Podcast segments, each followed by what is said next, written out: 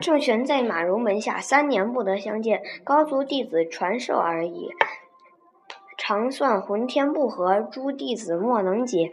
或言玄能者，容诏令算，一转便决。众贤骇服，以玄夜成辞归。继而容有礼乐皆东之叹。恐玄善明而心忌言，玄亦也有追，乃坐桥下，在水上聚集。